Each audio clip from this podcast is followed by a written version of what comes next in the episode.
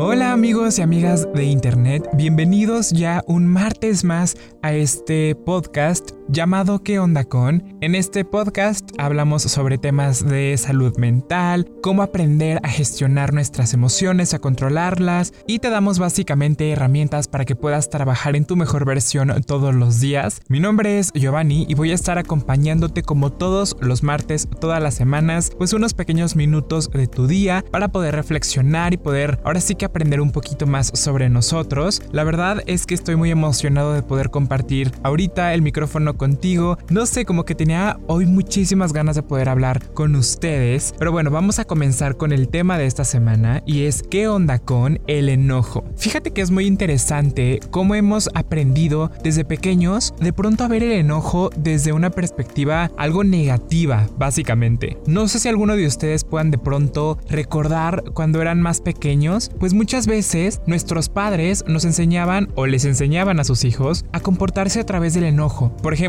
cuando veíamos de pronto en una reunión que nuestros padres, ya sea nuestra mamá o nuestra papá, nos lanzaba una mirada de enojo, esas que son, híjole, intensas. Yo sé que tú sabes a cuáles me estoy refiriendo, pero son esas miradas que solamente con vernos hacía que nosotros perfectamente entendiéramos que algo malo se avecinaba, que algo malo venía. Y así fue como poco a poco hemos ido construyendo una idea manchada de esta emoción, porque desde pequeños de pronto hemos visto el enojo, el coraje, como una emoción, uno, que tenemos que reprimir y dos, que tenemos que evitar. Pero ya te he hablado en otros episodios acerca de la importancia de poder experimentar y de poder vivir y sobre todo de poder interpretar de manera correcta todas nuestras emociones, ¿no? Ya sea que hayas llegado a este podcast o a este episodio recientemente o que ya hayas escuchado algunos episodios, pues bueno, igual quiero recalcar esta parte de que es súper valioso entender que nuestras emociones están en nosotros por una razón. No nada más es porque alguien se lo inventó, sino porque realmente tienen una función muy particular. Y lo creas o no, el enojo también forma parte de ese paquete. No lo podemos excluir, por así decirlo. Y en este episodio te quiero hablar sobre, número uno, la importancia que tiene y dos, también cómo aprender a gestionar esta emoción, este sentimiento, porque de pronto creo que puede ser un poco complicado, ¿no? Y es que todos sabemos lo que es en sí el enojo, porque todos lo hemos sentido, lo hemos experimentado en algún momento de nuestra vida, ya sea como algo pasajero o como una furia total. El enojo en sí mismo es una emoción humana totalmente normal y por lo general es bastante saludable. Sin embargo, cuando nosotros perdemos el control de esta emoción y se vuelve destructiva, es ahí donde puede ocasionar muchos problemas, ya sea en el trabajo, con nuestras relaciones personales y pues en general en la calidad de vida que llevamos. Pero para empezar, obviamente te tengo que explicar de manera un poco resumida y con palabras muy sencillas qué es el enojo. Pues déjame decirte que es un estado emocional que de pronto varía de intensidad. Varía desde una irritación leve hasta una furia e ira intensa. Y déjame decirte que la ira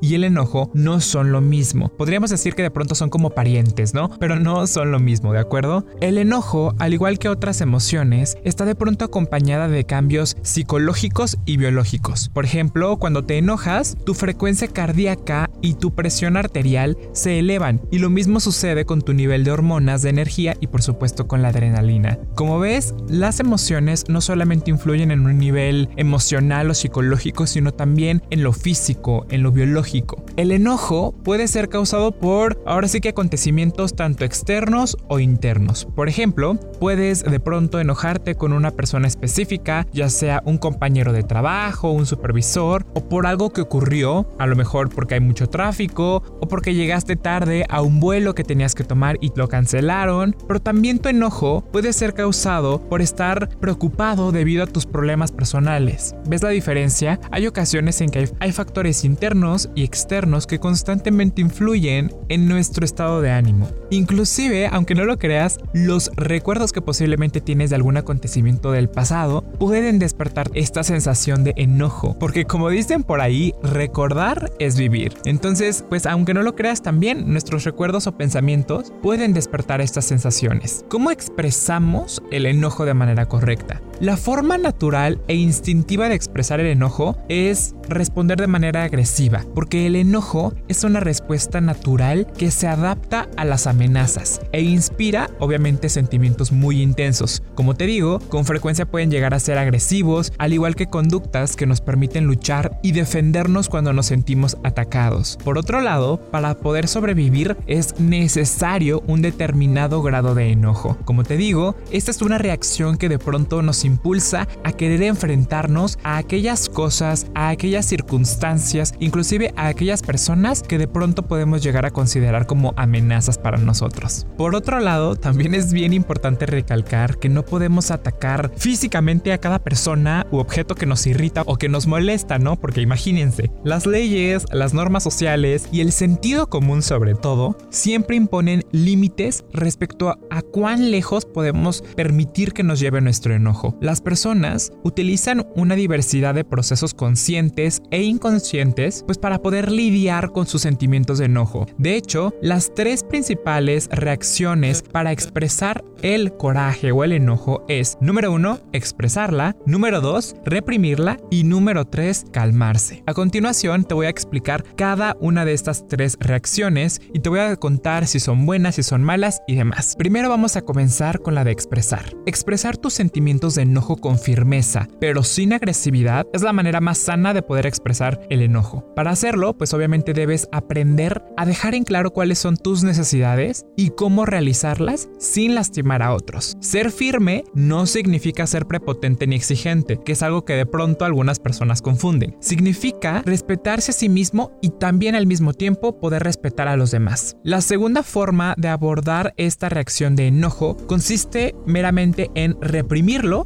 y después convertirlo o redirigirlo. Esto sucede de pronto cuando contienes tu enojo, esa sensación la retienes, dejas de pensar en esa situación o en esa persona y en cambio comienzas a concentrarte en algo positivo que hacer. Puede parecer hasta aquí una situación bastante buena, ¿no? Es decir, reprimimos esta sensación o este sentimiento de coraje, nos olvidamos de ello y en lugar de explotar, por así decirlo, nos enfocamos o lo canalizamos en hacer algo distinto. El objetivo básicamente de esta reacción es inhibir o reprimir tu enojo y convertirlo en una conducta mucho más constructiva. Sin embargo, el peligro de este tipo de respuesta es que no te permite exteriorizar el enojo, lo que a la larga puede generar que se quede como que guardado en tu interior, ¿sabes? Como que lo vas rezagando dentro de ti y en algún momento, obviamente después de tantos corajes reprimidos, va a tener que salir toda esa emoción reprimida. Y déjame decirte que el enojo que puede quedar en tu interior puede causar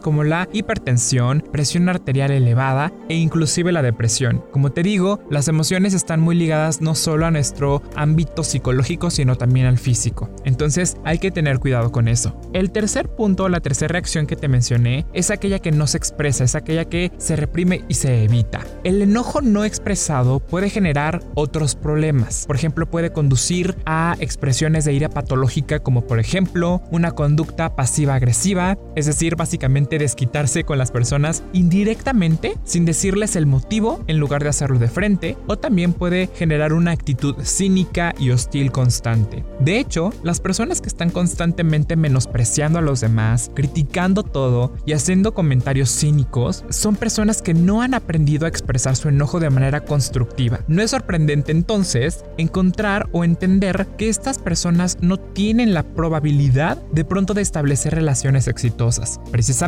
porque no han logrado encontrar esta manera de sacar ese enojo que llevan dentro. ¿Cómo manejamos nuestro coraje? ¿Cómo manejamos el enojo? El objetivo del manejo de la ira o del coraje es tratar de reducir sus sentimientos emocionales y de pronto también esas características fisiológicas que provoca, que ya te lo mencioné al principio de este podcast. Y si tú no puedes deshacerte de las cosas o las personas que te provocan enojo y tampoco puedes evitarlas y tampoco las puedes cambiar, pues lo que sí puedes hacer es aprender a controlar tus reacciones, aprender a cómo digieres estas situaciones. Hay varias pruebas psicológicas que miden de pronto la intensidad de los sentimientos de enojo, es decir, que te muestran cuán propenso puedes ser a la ira y cuán bien puedes también manejarla o digerirla. Y también, no nos hagamos, existen muchas posibilidades de que si de pronto tienes un problema con la ira o con el coraje, pues posiblemente tú ya lo sepas, así que de nada sirve que te trates de engañar a ti mismo, porque pues obviamente tú sabes, cada quien sabe cuando tiene problemas con la ira o no. Y déjame decirte, que si de pronto sientes que actúas fuera de tu control y que es algo ya alarmante, pues realmente necesitas yo creo que encontrar las mejores maneras de lidiar con esta situación o con esta emoción. Y por supuesto, como en varios episodios te lo digo, te recomiendo que vayas a un psicólogo para que te ayude. Realmente es muy bueno pedir ayuda, no es ahora sí que sinónimo de debilidad, al contrario, los psicólogos te pueden dar herramientas maravillosas para que puedas canalizar ese enojo y lo puedas expresar y vivir de manera normal. ¿Por qué entonces se enojan algunas personas más que otras? Déjame decirte que algunas personas realmente se exaltan más que otras, enojándose con mayor facilidad y más intensamente que el promedio. Hay quienes no demuestran su ira gritando, pero son crónicamente irritables y muy malhumorados. Las personas que se enojan con facilidad no siempre insultan o lanzan cosas. A veces se retraen socialmente, se amargan o se enferman. Las personas que se enojan con mucha facilidad por lo general tienen lo que los psicólogos denominan como la baja tolerancia a la frustración, lo que significa que estas personas sienten que no deberían estar sujetos a la frustración, a la irritación o a los inconvenientes que de pronto puedan surgir en la vida. No pueden tomar las cosas con calma y se enfurecen, sobre todo si la situación parece de alguna manera injusta. Y son personas que, por ejemplo, pueden llegar a estallar cuando se les corrige por un error tal vez muy pequeño y sin importancia, pero para ellos es mucho y entonces explotan. Ahora, ¿qué es lo que detona que las personas sean así? Hay varios factores por los cuales las personas pueden ser enojonas o enojones.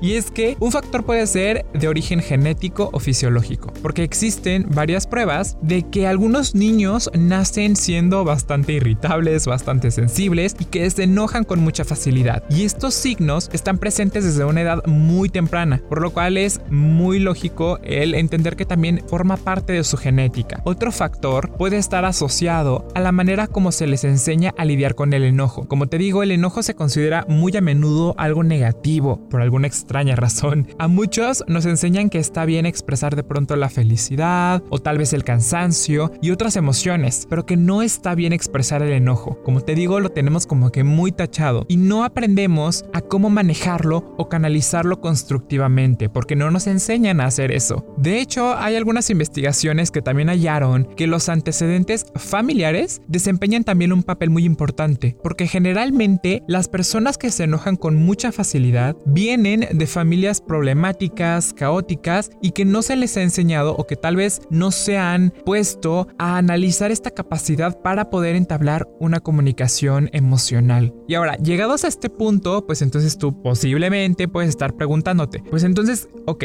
ya me estás diciendo que el enojo es parte de mí, que está bien, que hay que reconocerlo y hasta ahí todo bien. Por eso quiere decir entonces que tenemos que dar rienda suelta a la ira y déjame decirte que no, tampoco se trata de eso. Los psicólogos dicen ahora que este es un mito bastante peligroso y te voy a decir por qué. Algunas personas usan de pronto esta teoría como una licencia básicamente para poder lastimar a otros con total libertad. Darle rienda suelta al enojo no elimina la ira, no la disminuye. Al contrario, aumenta la ira y la agresión y no te ayudará en absoluto ni a ti ni a la persona con la que estás enojada, sino todo lo contrario, porque te acostumbras a vivirla con total libertad y entonces no impones un límite, no aprendes realmente a digerirla. Es mejor descubrir qué es lo que te causa o lo que te desencadena la ira y luego aprender a desarrollar estrategias pues para poder evitar esos factores que te hagan perder el control. Recuerda que todo es un equilibrio y no está bien irnos a un extremo, irnos a otro